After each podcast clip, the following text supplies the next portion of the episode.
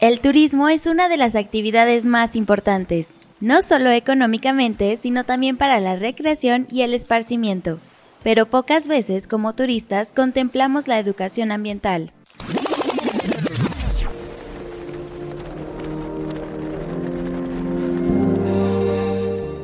Bienvenidas y bienvenidos a este episodio de nuestro Encuentro de Saberes, repensar las ciudades costeras desde la biodiversidad, un podcast de GIZ México en colaboración con Semarnat y Sedatu. Para nuestra sección Voces que Inspiran, aprenderemos sobre el proyecto Embajadores de Mar y Tierra, enfocado en la educación ambiental para juventudes. Nos acompaña Mariel Suárez de la Red de Turismo Sustentable y Desarrollo Social. Conduce Daniela Méndez, asesora técnica de GIZ México. ¡Comenzamos!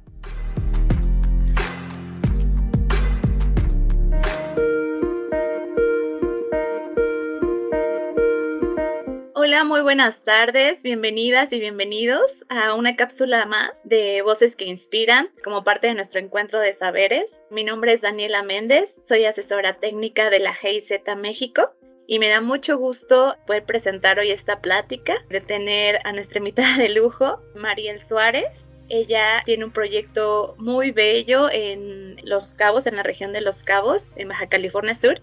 Y bueno, queremos que te presentes, Mariel, por favor, y que nos comentes muy brevemente acerca del proyecto y de la colaboración con nosotros. Hola Daniela, muchas gracias por invitarme. Pues te cuento, yo soy Mariel Suárez, soy parte del equipo de Red de Turismo Sustentable y Desarrollo Social.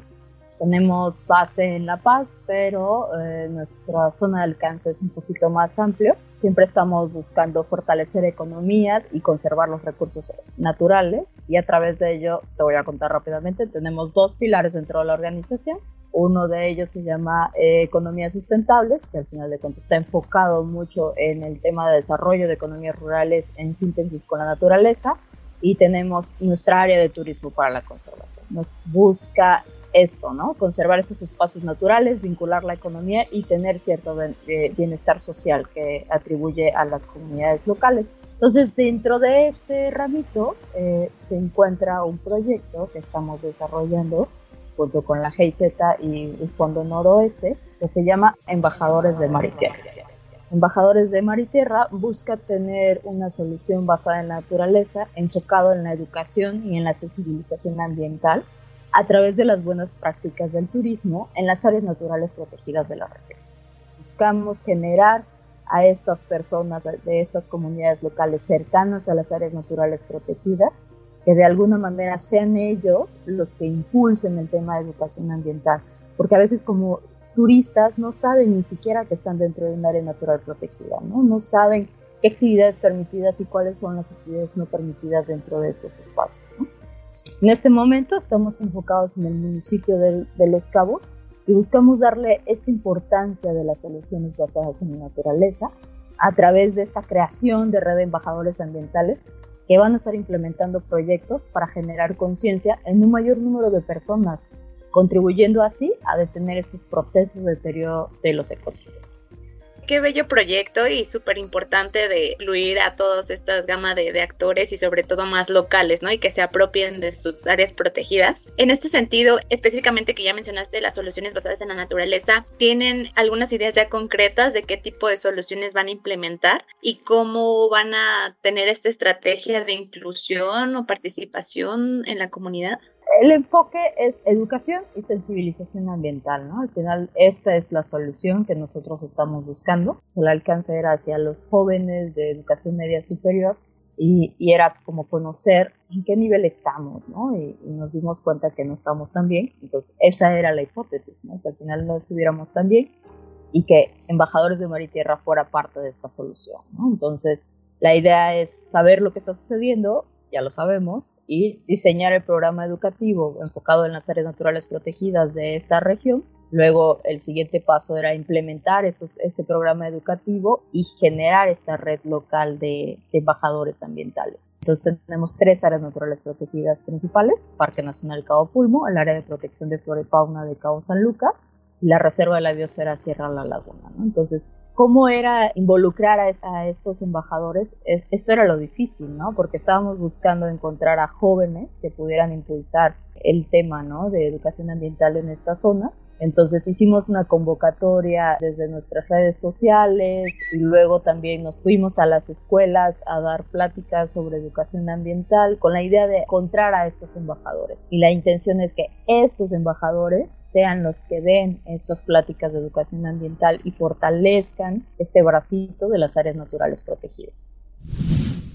Nosotros tenemos ahorita nuestras redes sociales, la red de Facebook, por ejemplo, y ahí pueden entrar a la página de Red de Turismo Sustentable y Desarrollo Social, AC, o estamos creando también el Facebook de Embajadores de Mar y Tierra. Buscamos que también tenga su propio sistema, su propia forma de contactar a estos jóvenes que pueden estar eh, interesados. Nos pueden escribir también al correo de la página web de Red o directamente en el Facebook de cualquiera de estas dos páginas o directamente también a mi correo eh, que es mariela.returismosustentable.org. Entonces, ahorita estamos enfocados en el municipio de Los Cabos, pero ya eh, este año lo vamos a mover también a la zona de Sinaloa, en las islas que están en el área de protección de flora. Muchas felicidades por, por el alcance, qué bueno, me da mucha alegría que lleguen a más lados. Y justo te quería preguntar, leí una nota sobre, por ejemplo, ansiedad climática en jóvenes. ¿Qué les preocupa hoy en día a ellos, eh, ¿no? En temas ambientales, climáticamente, ¿en qué temas se van más? Por ejemplo, que si están como en el turismo sustentable, ¿cómo lo ven? ¿Qué opinan?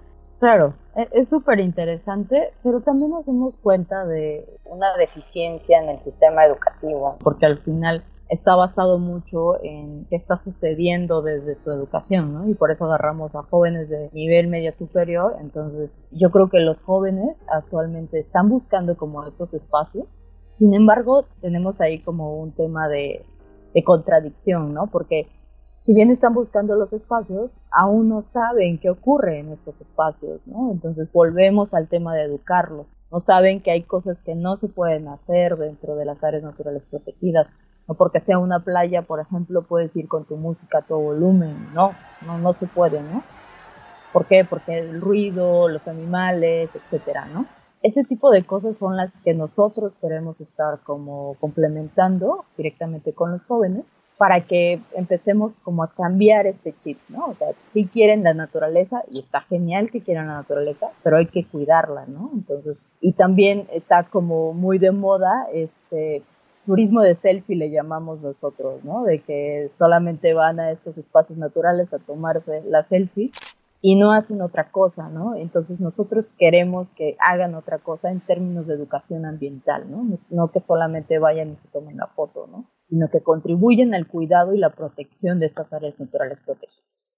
Qué novedosos datos, eh, qué interesantes. Yo creo que sí hace falta ahí eh, fortalecer alianzas, ¿no? Con otras instituciones, con otros espacios públicos, eh, con sectores privados para, pues, tener un manejo más integral de esta zona. Y me parece vital esto que están haciendo, les admiro mucho. En GIZ México tenemos un eje de mm, integración de juventudes y de mujeres, sectores minoritarios. Entonces nos interesa mucho este, seguirles la pista, eh, trabajar en conjunto. Entonces pues ahí estaremos comunicándonos. Solo un punto más antes de terminar. Está esta parte de llegar a sus propios eh, vecindarios o comunidades. Sí, o sea, la intención es que ellos estén en la zona, ahorita en el municipio de Los Cabos, y algunos están en otros municipios cercanos, ¿no? Por ejemplo, la comunidad de Santiago. La intención es que se lleven esta información y la compartan en nuestros espacios y estamos pensando hasta en ciertos niveles, niveles de niños más pequeños, en cómo le llegas a estos niños más pequeños con este tipo de educación ambiental desde chiquitos saben lo que tienen que hacer dentro de las áreas naturales protegidas, de por qué existen las áreas naturales protegidas. Creemos que en un futuro ellos pueden ser quizás embajadores también. Y también está el otro grupo de pues, ya más adolescentes, ¿no? Adolescentes hacia la adultez, pensando en que quizás ya se pueden trasladar a estos espacios. Entonces buscamos como atacar a estos dos públicos objetivos y el siguiente paso para nosotros es tener una reunión presencial con el fin de que todos ellos también se conozcan, que no se sientan que están solitos, ya se han visto en línea y toda la onda, pero pues no es lo mismo, ¿no? Entonces buscamos llevarnos al presencial nosotros acompañarlos en estas primeras sesiones que van a tener en las diferentes escuelas o en los diferentes grupos con los que ellos quieran trabajar, porque también es decisión de los embajadores en dónde quieren trabajar y en dónde quieren compartir esta información. Y el siguiente paso después de eso es como darle continuidad a sus planes de trabajo y nosotros movernos también hacia Sinaloa y replicar este modelo en Sinaloa con la intención de estos embajadores también crearlos en distintas áreas naturales protegidas. Tenemos un sueño, vamos a ver si logramos ese sueño de que embajadores de mar y tierra existan en todo México, en todas las áreas naturales protegidas. Súper, pues cuentan con nuestro apoyo, les deseo mucho éxito y muchas felicidades, es un, es un proyecto muy, muy bello, muy necesario y pues estamos para cooperar, entonces en que medida que podamos, ahí nos tienen presentes no me queda más que agradecerte. Te agradezco mucho, Mariel. Síganos en nuestros próximos episodios y estamos en contacto.